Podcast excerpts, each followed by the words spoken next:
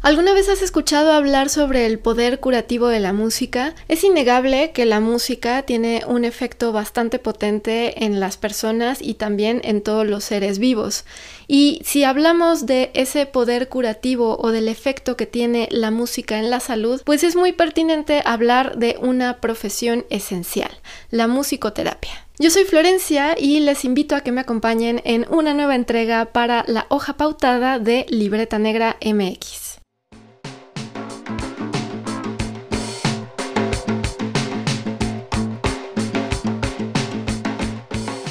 Partamos desde la definición. ¿Qué es musicoterapia? Les voy a leer la definición oficial revisada en 2011 y quizás se sorprendan de todo lo que encierra esta palabra. El uso profesional de la música y sus elementos como una intervención en entornos médicos, educacionales y cotidianos con individuos, grupos, familias o comunidades que buscan optimizar su calidad de vida y mejorar su salud, su bienestar físico, social, comunicativo, emocional, intelectual y espiritual. La investigación, la práctica, la educación y el entrenamiento clínico en musicoterapia están basados en estándares profesionales acordes a contextos culturales, sociales y políticos.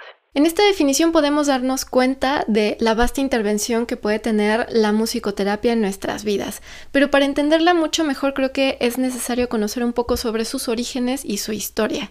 Así que veamos un poco sobre esto. De acuerdo con la Asociación de Musicoterapia Estadounidense, se tienen las primeras referencias o los primeros artículos que hablan sobre musicoterapia allá en el siglo XVIII, en 1789. Este primer artículo se llamó La música considerada físicamente y fue un artículo hecho para la revista Colombian Magazine.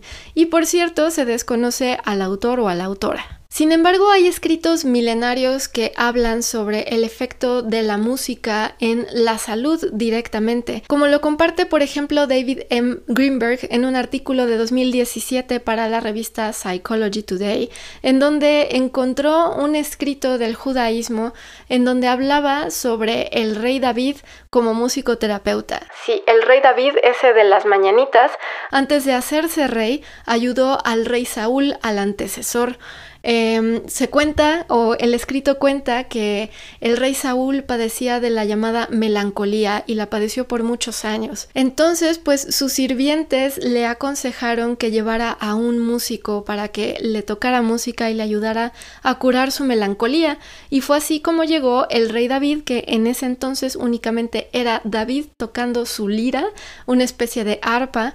Y bueno, estos escritos dicen que eh, cada que el rey se sentía mal, se sentía melancólico, eh, David llegaba a tocar su música y fue así como se fue curando poco a poco. Y de estos ejemplos hay un montón y a lo largo de la historia podemos conocer muchas anécdotas en donde se encontraba la cura o parte de la cura, sobre todo emocional, de quienes la padecían era la música. Y es que aquí hay que mencionar algo muy importante, la música siempre nos ha acompañado como especie humana, es innata a nosotras y a nosotros.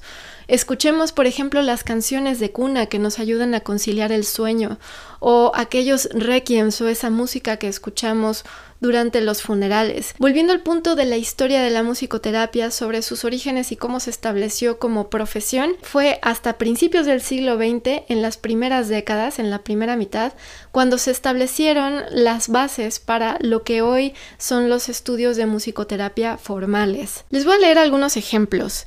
En 1903, en Estados Unidos, Eva Augusta Veselius fundó la Sociedad Nacional de Terapéutica Musical y un ejemplo de su trabajo es el libro Music and Health, Música y Salud, en donde se planteaba que la música podía ayudar a cambiar la vibración de la persona.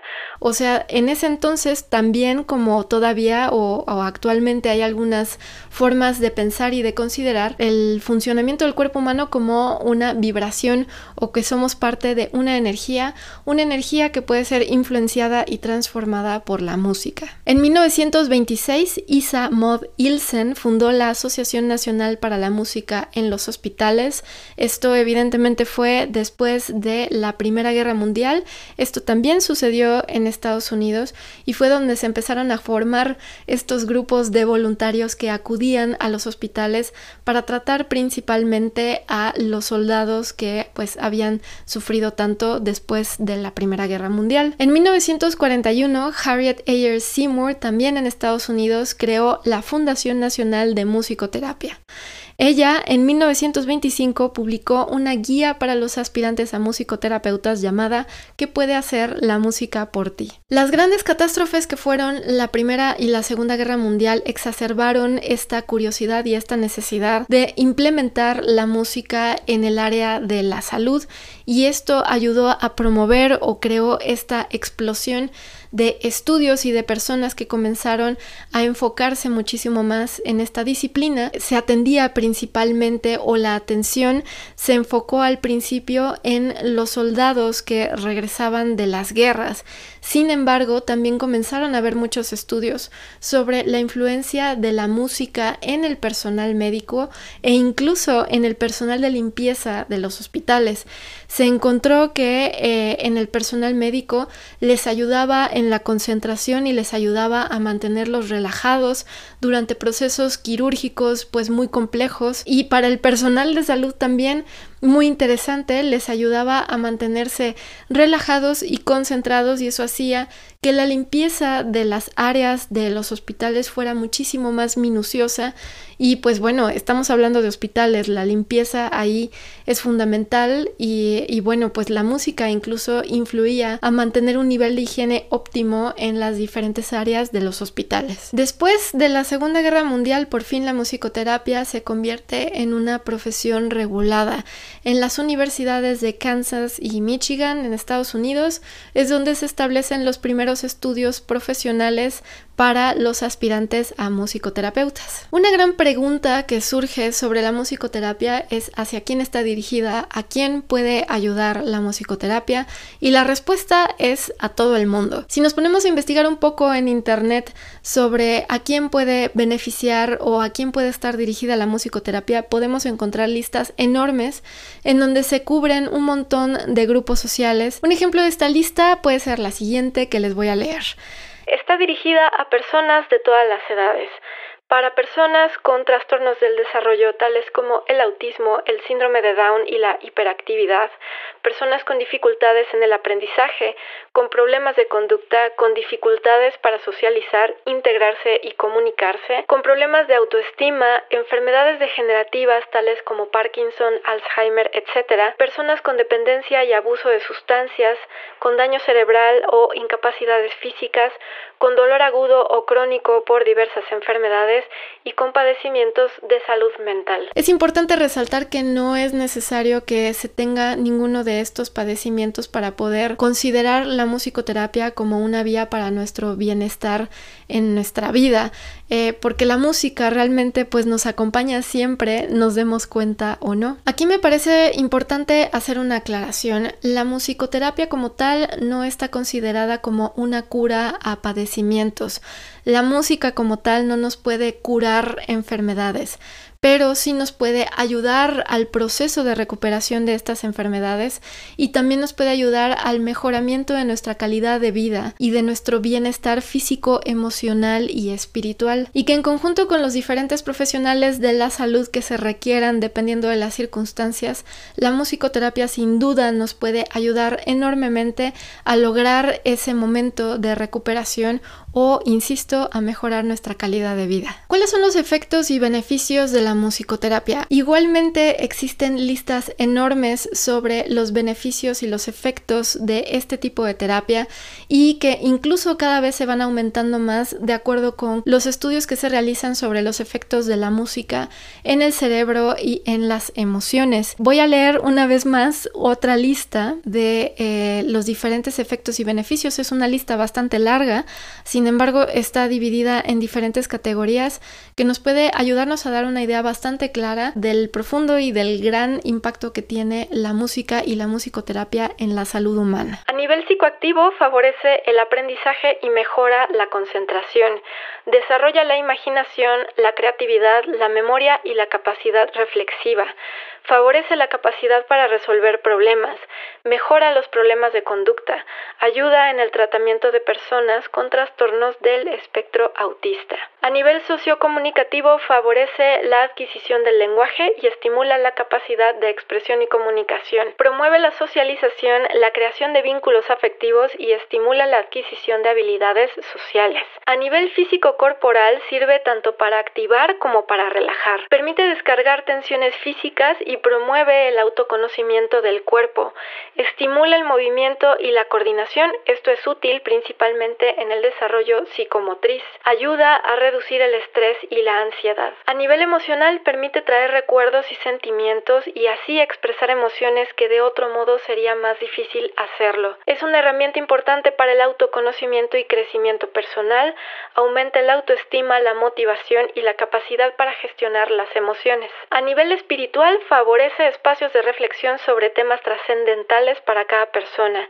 Estimula la vivencia de experiencias y la adquisición de revelaciones sobre nosotros mismos y nuestra situación presente. Por ende, si vemos esta lista enorme de efectos que puede tener la musicoterapia en los individuos, podemos darnos una idea de cómo esto ayuda a promover la salud comunitaria y cómo tiene un impacto enorme en la sociedad.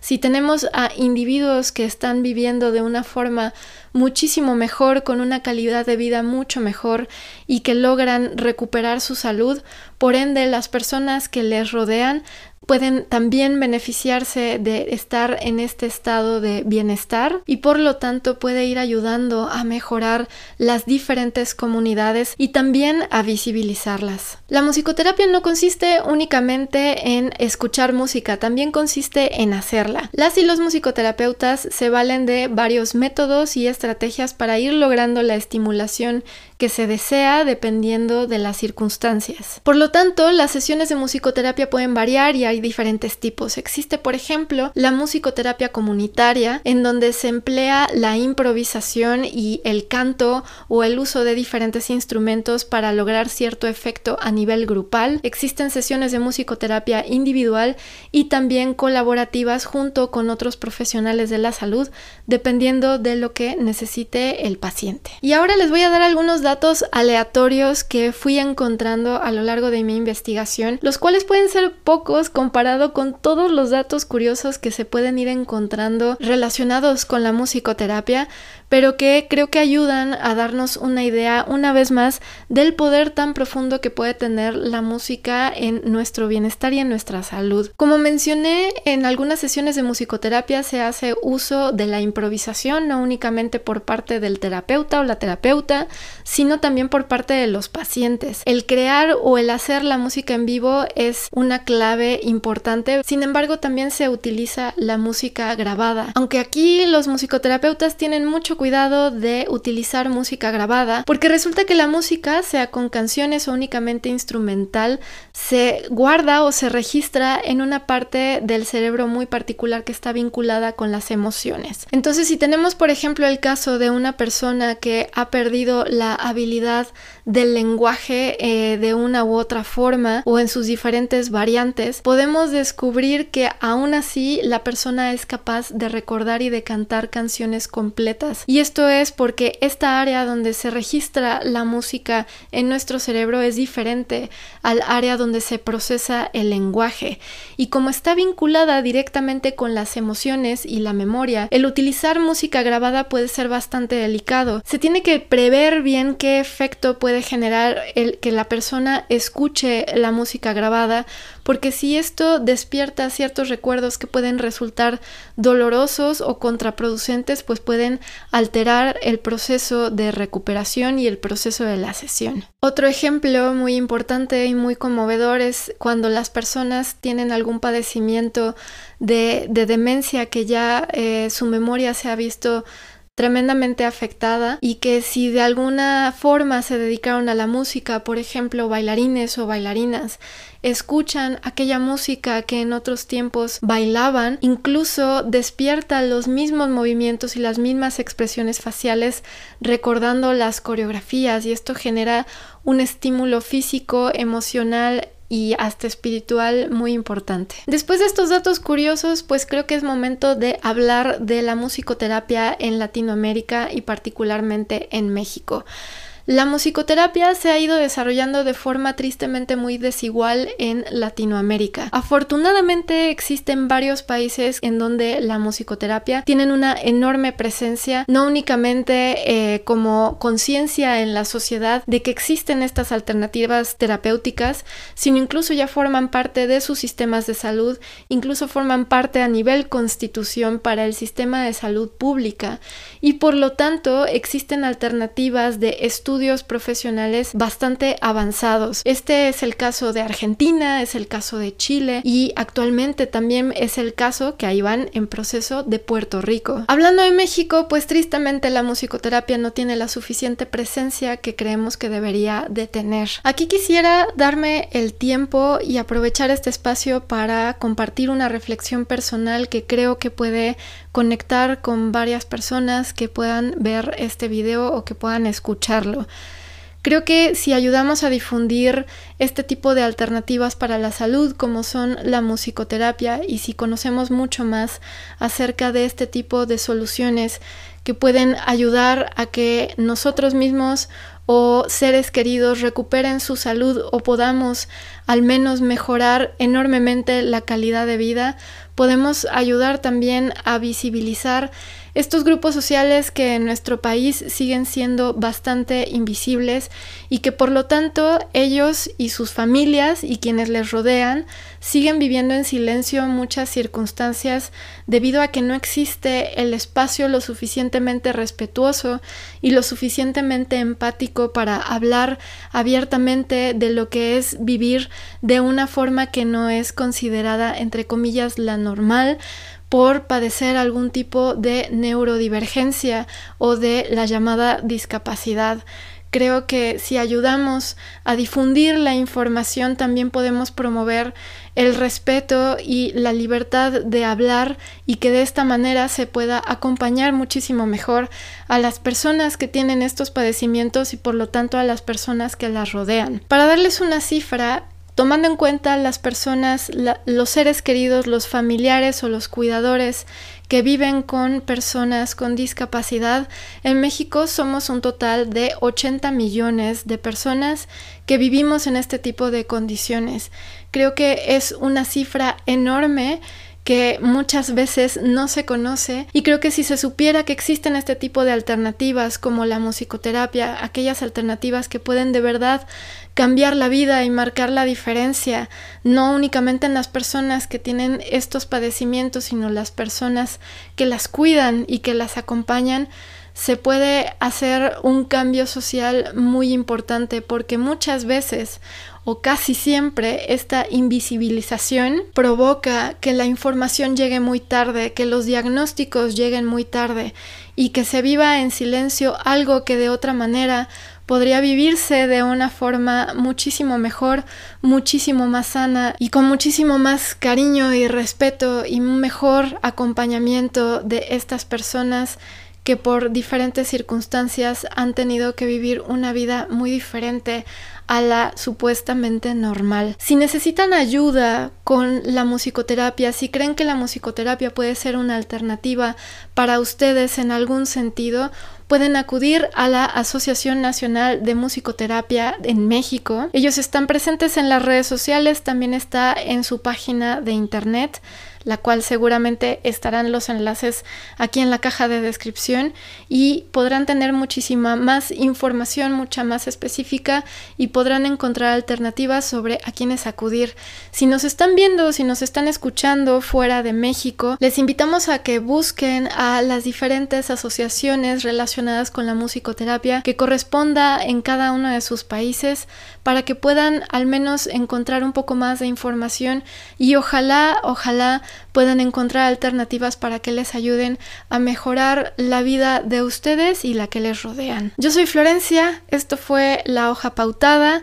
Si quieren escuchar un poco más sobre música en general y si quieren conocer las vidas y las enseñanzas de gente muy valiosa que se dedica a la música, les invito a que escuchen el podcast Serendipia Armónica, donde tengo el gusto de entrevistar a personas cuyas vidas dependen de la música y que son totalmente la inspiración para todas estas cápsulas. Nos vemos.